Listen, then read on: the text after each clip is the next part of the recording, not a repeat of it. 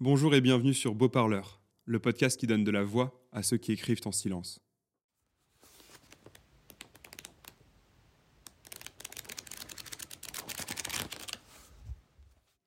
Récemment, j'ai découvert le livre de Sophie Nully.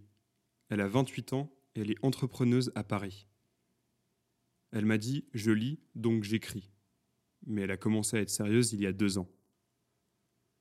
Voici un extrait de son livre Understand Yet Disagree, traduit en français.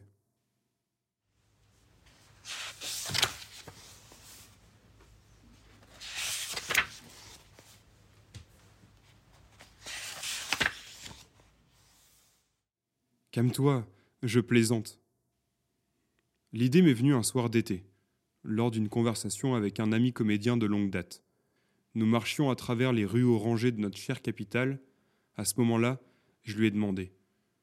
À ton avis, lui dis-je, pourquoi les humoristes, si aimés de leur humour poignant un jour, tous disent une blague, celle de trop, une blague qui, malgré qu'elle soit tout aussi poignante que les autres, ruinera leur carrière?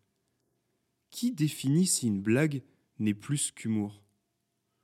Mon ami rigole et me dit d'un ton amusé Je ne sais pas, je pense que personne n'a la réponse. Nous avions peut-être changé de sujet sur le chemin, mais je restais perplexe. J'étais curieuse. Pourquoi y a-t-il une ligne si floue entre le drôle et l'offense? Je ne pouvais m'empêcher de me questionner. J'ai eu ma réponse à travers le livre de Henry Bergson, Le rire.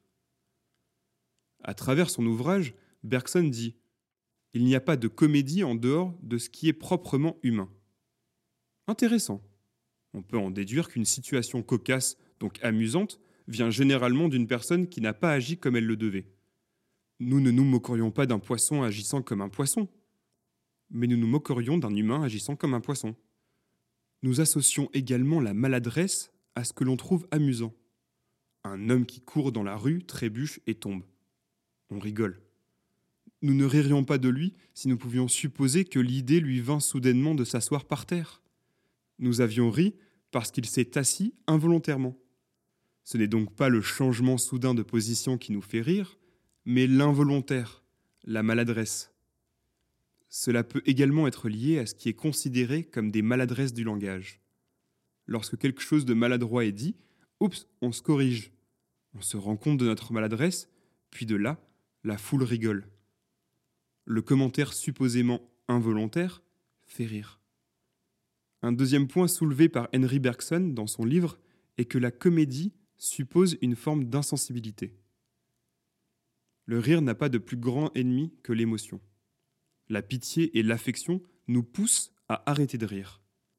Par conséquent, pour que les blagues soient pleinement appréciées, nous avons besoin d'une sorte d'anesthésie momentanée du cœur. C'est un point important et c'est celui qui donne le plus de difficultés aux comédiens. Une blague est drôle jusqu'à qu'elle ne le soit plus. C'est drôle jusqu'à ce que vous vous en souciez. C'est drôle jusqu'à que vous soyez blessé. La joie ou la douleur d'une blague n'est qu'une question d'opinion et d'attachement à ce qui est discuté. Une blague est blessante lorsque vous n'êtes plus indifférent. Comprenez donc que de là vient toute la difficulté pour un comédien de voir tous les cœurs et toutes les âmes comme un livre ouvert. Surtout parce qu'une émotion peut être illogique, si personnelle et différente pour tout le monde. Enfin, Bergson a écrit que la comédie se développe dans une conscience commune. Le rire se nourrit de complicité et d'autres rires, réels ou imaginaires. Vous le savez bien, une blague est tellement plus drôle lorsqu'elle est un lien entre plusieurs. De même que combien plus blessante est une blague lorsque vous êtes la victime, non pas d'une, mais de plusieurs personnes. De tout cela, je n'ai pu m'empêcher de me demander est-ce qu'une blague n'est pas seulement la bonne quantité d'offense? Est-ce qu'un comédien n'est-il pas simplement une personne un peu perverse qui sait exactement où se situe la ligne entre le rire et l'offense de son audience?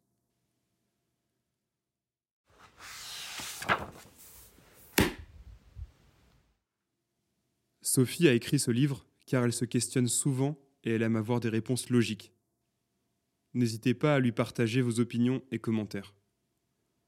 On se retrouve lundi prochain pour un nouvel épisode de Beau Parleur.